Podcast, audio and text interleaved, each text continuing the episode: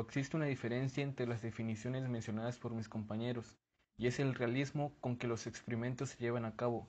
Con esto me refiero al grado en que el ambiente es natural para los individuos.